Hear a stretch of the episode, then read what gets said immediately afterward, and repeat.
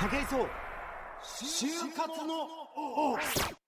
東京 FM 武井壮の就活の王、えー本日はですね皆さんのメッセージにお答えするスペシャルでございます。それでは早速、えーうどん丸さん19歳学生。大阪教育大学の1年生でございます。武井壮さんこんばんは。えーこんばんは。えー私はスポーツが大好きで恩師の下で保健体育の先生になってバスケを教えたいと思い高3の秋頃に親や当時の担任の望む国立大法学部を辞めて今の大学を選択しました。ほうほう。けれど入学してからは人間関係からバスケを辞めてアメフトに転校してしまいました。はい転校するからには初心者でも本気で日本代表に入ってやろうと日々練習に取り組んでいます。また、今一人暮らしをしているのですが、親の大切さを知り、やはり親が望んでいた弁護士の職にも挑戦してやろうと思うようになりました。つまりは今、弁護士の資格を持つ保健体育の先生を目指しています。おなんか変わってんな。しかし私は大学選択でブレて、取り組むスポーツもブレて、えー希望職種でもブレて、ブレてばかりです。えー夢も大きいので達成できないと周りに言われます。けれど、言われる分、アメフトの日本代表も弁護士の資格を持つ保健体育の先生も絶対になってやろうと思っています。ブレることはやはりダメなのでしょうか？ああ、なるほど。あのね、全然、ブレんのはいいんじゃないですか？なんかブレるっていう言葉はあるけど、あのーね、心変わりしてるわけですから、あの、バスケがいいなと思ってたんだけど、なんかうまくいかなくて、バスケやめて、アメフトで頑張ろうと思ったのは別にブレじゃないですから、アメフトに軸が変わったってだけですから、別にブレんのはいいと思う。俺もブレまくってますからね。はあ、あの中学校野球部ですし、小学校の時空手と柔道やってますし、高校ボクシングやって、大学陸上短距離やって、途中で十種競技に転向して、その後ゴルファーになり、その後台湾行ってプロ野球のコーチやって、その後社会人野球の選手になり、その後タレントになるみたいな、ブレすぎだろってよく言われるんですけど、ただ、あの、一切僕はブレてないです。ブレてる気持ちはないです。あのーいろんなやることは変えてんですけど、あのー一つだけあの自分の中に決めてることは全部一緒で、あのーね、なんつったらいいのかな。やると思ったら、あの、絶対に日本一やるって決めてんですよ。そして必ずやるって決めたらどんなに忙しかろうがなんだろうが毎日その成長のために時間を必ず使うって決めてるんですよ。でもあのうどん丸さんのこの話を見てるとそこがブレてんなっていうのがね俺すごい感じます。あのなんだろうわかんないけど本当にやってんのかってことですようどん丸さん。あの言うのは全然いいです。あのアメフトのなんか日本代表になったっていいしで、あの、弁護士の資格取ったっていいし、あの、保健体育の先生なんてね、教育大学行ってりゃ、あの、体育系の、あの、履修をすりゃ、あの、誰でも取れますから、全然いけると思います。はい。で、あの、弁護士の資格も、もう、たくさんの方が今まで司法試験に合格されてますし、あの、人間がやってできないことではかん絶対ないんで、あの、十分、チャンスもあると思います。そして、アメフトの日本代表選手も、たくさんのこれまで選手たちが日本代表を手にしてますし、あの必ず叶うものだと思います。だか全然不可能なことではないですけれども、ただ、それなりのやっぱりね、努力が必要なんですよ。それはあの多分うどん丸さんが今思ってる100倍ぐらいじゃないかなと俺は思ってます。わかんないですけどね、うどん丸さんと会ったことないんですごい無責任な発言になっちゃいますけど、うん。なんかね、だからやる道とか方向性は何歳になってもブレていいと思います。で、変えてもいいと思います。で、親が望もうが自分が望もうが、どの道に進んでもいいと思います。はい。でも、自分の中で、そこに向けて全力で前進するっていうとこブレちゃったら、どんな目標も絶対に叶わないという、そういうことだけは分かっておいてほしいな、なんて思うんですけどね。うどん丸さん。全力で毎日前進することをやめないでくださいと。そこだけはブレないでくださいっていう武井壮からのメッセージでございます。それじゃあ続いてメッセージいきたいと思います。えー、東良さん。21歳男性の方中央大学文系4年の方でございます武井さんに文系学生の意義をお伺いしたいですあどういうこと？私は就活中の大学4年文系法学系の学生です。はい。俺と一緒だね。物を通じて社会に貢献することに感動し医療機器メーカーやプラントエンジニアリングの会社を中心に選考を受けていました。しかし就職活動を進めていくうちにある葛藤が生じました。ものづくりをするメーカーに文系学生は必要なのだろうか？技術が命であるメーカーには極論言えば技術者だけいればいいのではないでしょうか。私も技術者になってものづくりをしたい。そんな思いがだんだんと大きくなってきました。しかし時すでに遅し私は文系として4年間を過ごしてしまったのです。そうなると現実を向き合わないといけないのですがやはりどうしても文系学生の存在意義が見出せません。メーカーにとって文系学生はどのような意義と思いますか？なんだこれ そんなこと考えてんだ。あのなななんのなんだろう意義は全然あると思いますよ。あの僕も法学部ですけどあのなんだろうメーカーに理系の人しかいないと思ってんですか？文系の人の方が多いんじゃねえかなと俺思いますけどね。わかんないですけど営業もあの多分ほとんど文系の人がやってんじゃないかなと思いますけどあの多分棟梁さんの目指してんのってあのーなんだろうメーカーの技術者でしょ？メーカー技術者だけじゃないですからね。メーカーで棟梁さんもしかしたらメーカーで技術者になってそのなんていうか開発とか発明とかをしたいってことなのかな？それだと理系を履修しなきゃダメだと思います。だとしたらあの別に手遅れじゃないですよ。4年間あの文系の学部でね法学の知識をまあ身につけたとしたらわかんないですけど知財法とかねいろんなことはあのいろんなことありますから役立つこともありますしそれを生かしてあのこれから学部編入なりあの学士入学なりしてあの他学部受けてもいいわけですしあのもしお金がないっていうんだったら働きながらそれをやってもいいわけですし今から全然あの理系のね、あの学部に入ることも可能ですしあの理系の勉強をすることも可能ですし大学でないとそれが学べないっていうのも間違いですしええあのどうにでもなると思います。時間は全然ありますし自分の努力次第でなんとかなると思います。そして文系としてまずはこの会社にあの総合職とかで入ってもいいですしそれで同時にあの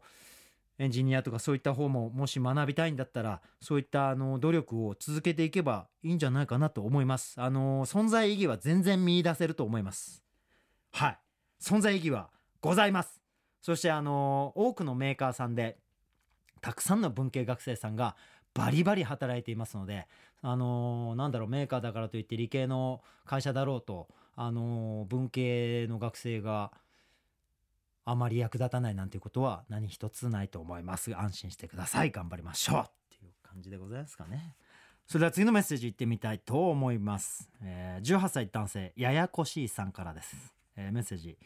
こんばんは。こんばんは、えーいつも武井さんの言葉に燃えています。おマジかよ。私は今家庭の事情もあり大学などに行けず自分で勉強して警察官を目指しています。そして合格することができたら日本一人を感動させられる、えー警察官になりたいと計画を立てています。おい夢があるね。そして30代後半には大学に進学して、えー40代になり自分の全経験を生かし人に何かを教えられる仕事に就きたいと考えています。ほう。しかしこれを達成するには行動力がないといけませんよね。今の自分にはそれが足りないと感じているのですが武井流の行動力の鍛え方などありましたらぜひ教えてください。お願いします。行動力の鍛え方？そうね。俺もね行動力がなくて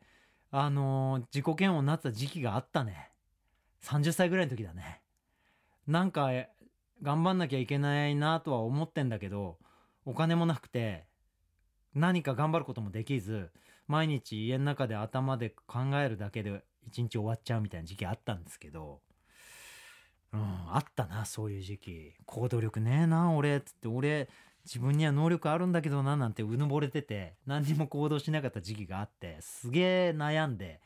で人からもらった仕事があったんだけどそれもうまくできず自己嫌悪に陥ってアフリカに逃げようって思ってた時期があったんですよ。マジで。だからなんかねその頃の自分とちょっとかぶりますけどその頃俺もこんな風に日本一になれたらいいなとかなんか人を感動させられるようになれたらいいななんて思い始めてた頃だったんですけど行動力の鍛え方ね。鍛え方は分かんないです。あのでもあのまあ僕が始めたのは1日10分あの自分の何かあんまり知らないことを調べるっていうのを始めましたその頃。はい、それがね今あの芸能界でクイズ番組で超生きてんですけど めちゃめちゃ答えられるんですよ。えーその当時30歳の頃あの何にも知らなかったんですけどスポーツ以外。あの全然知らねえ分野のことを毎日10分調べるってやってたら半年ぐらいしたらもうハマってて毎日それが習慣になってて12時間はそれをやるようになってたんですよね。そしたらどんどん物知りになってってはい、でなんかその知らないことを知ってるっていうのが楽しくなってきちゃって。はい、そしたらどこ行ってもなんか人と楽しく喋れるようになってどんな話題にもついていけるようになってなんかあの人が僕を呼んでくれる機会が増えて行動力自分で増えてないんだけど呼んでもらったから行く行動するっていうことにつながっちゃったっていうね。行動力を鍛えたつもりはないけど自分の知らないことを知って自分を増やしたら自分の大きさを増やしたら勝手に行動範囲が広まったっていうんですかね人が僕を動かしてくれるようになったっていうそういう経験がありますね。うん、でややこしいさんもう一つねその人を感動される経過になりたいっていうのはいいんですけどその後大学進学して自分の経験を生かして人に何かを教えられる仕事に就きたいって言ってるけども俺これ一つだけ気をつけてほしいのが人に何かを教える仕事っていうのは教えるのをまず仕事にすることを目標にしてると俺は良くないと思うの。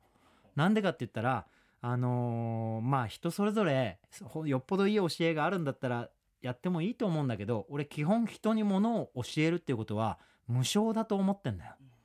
無償でやるのがベストだと思ってんの。あのそこに自分の生計を考えちゃう自分の経済的なものをそこに求めちゃうとどうしてもだってもしだよややこしいさんがすごく役立つ何か金言を持っていて一言その一言を教える相手に与えれば相手がハッと何かに気づいて今日からもう一人で歩き始めるっていう素晴らしいことを持ってたら今日一言教えたらおしまいだからねその仕事。わかる？そこがすごい大事だと思うの。でも本当に大切なもの気づいたらそんなもんだと思うんだよね。お人に教えるってことってだからそれをお仕事にしようって思ってるとなんだろうね。あのーいい仕事すりゃするほど仕事がすぐ終わっちゃうでしょ？で仕事がどんどんなくなってくんだよ。みんなできるようになっちゃうから自分が教えたことで。だそこをお金をその人たちから取るとかその仕事を仕事にしようって思ってるとたまに嘘ついちゃうんだよな。ああ今日一日で終わらせられんのにいや年間で契約しましょうとか1ヶ月通ってくださいとかそういう甘えが出るんだよ。で本気で教えないようなこうねなんかそういう遠回りしたりするんだよ。だから俺はねトレーニングとかね教えてくれとかすごいいろんな人から言われたりするんだけどやっぱりあのそれが仕事になってそこに自分の時間を使わなきゃいけないようになるとやっぱり時間っていうのは限られてるからその限られた中で人に会って教えるってことを仕事にしちゃうとあの本当に時間が足りねえしあのその人たちからもらうお金が自分の給料になってたらその人たちがいなくなったら困るからもっとたくさん教えなきゃいけないって思い出すんだああもうこれで十分教えたって思えないようになっちゃったりすんだわ。だから俺は武井壮自身であのお金を稼いで武井壮自分自身でいることであの経済活動が成り立ってでそのまあ空いた時間なり自分の言葉だけで何か人が気づいてくれるものがあったらいいなと。そんなものにお金なんか求めませんよと。そういう自分になりたいなと思って自分を成長させるために芸能界に入りあのたくさんの人が俺の言葉を聞いてくれるようにあの自分を成長させようっていうふうに思ったんで、うん、もし何か人に教えるっていうものを目指すならあのそれ以外の自分の本業まああのややこしいさんのあの最もあの生きる本業をバックグラウンドにしっかり持ってその上で人に大切なことを教えてあげてくださいと。そういう道を選んだ方が僕はいいんじゃないかなって思います。あのより素敵な指導者になれるんじゃないかなって僕は思います。ただなんか本当に今教えてる人たちがあの良くないって言ってるんじゃなくてその人たちも必ず何か自分の軸があってそこから派生して教えるという職についてるってことを忘れないでほしいなとそういうふうに思うわけでございます。えーなんかね積極臭くなっちゃいましたけど武井壮。えーそういう男なんです。すいません。許しちゃってください。ややこしいですよね俺ってね。ややこしいさん。そういうことでございますよ。ただねあのややこしいさんもしあの日本一人を感動させられる警察官とかいろいろ書いてますけど多分ややこしいさんこういう性格だったらこれから成長して二十歳になり30になりってなったらその目標もどんどん変わっていくと思いますわ。はい。だからあの人に何かを教えられる仕事ってよりもあのいつまでも何かを学んでいきたいなっていうふうにそういうふうに自分の思いも多分変わっていくんじゃないかなと俺思うんでそうなっていただくことを期待しております。えー本日もねなんかあのまだまだ未完成な私が、えーこれから完成を目指す皆様に向けてメッセージをお届けしてまいりましたけれどもねあのー今後もあの就活の王この番組を通して皆さんに何かプラスになる情報をお届けできたら嬉しいなと思ってるんですけども私も勉強中でございますので皆さんからのメッセージを聞いてあの自分に言い聞かせたりする部分がすごく強いんでねこのコーナーすごく僕大事にしてます。あのー本当に皆さんにこう偉そうにねこんなにメッセージお答えしてご相談にお答えしてるんですけど自分に言い聞かせてるっていうのは本当に素直なところでして、えーそういった思いを持って今の私の芸能活動そして毎日を歩んでいるということで皆さんも共に力強く前進していきたいとそういう思いを持って皆さんと対峙しておりますので今後も何かとよろしくお願いします。武井壮就活の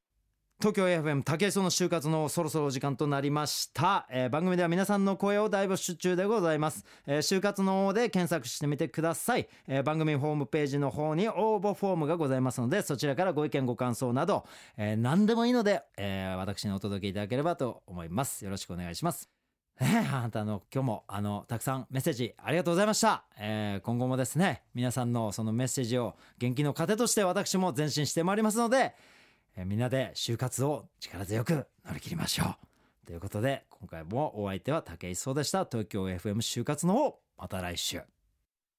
就活生の皆さん就職活動は進んでいますか？全国各地で年間200回開催し毎年20万人の就活生と4000を超える企業が集まる国内最大級の就職イベントキャリアフォーラム。今年も開催。多くの企業仕事との出会い発見の場を提供します。キャリアフォーラムでは先輩社員と直接話せるソーシャルパーティーなど就活生目線のコンテンツが満載。参加予約は日経就職ナビ2016から。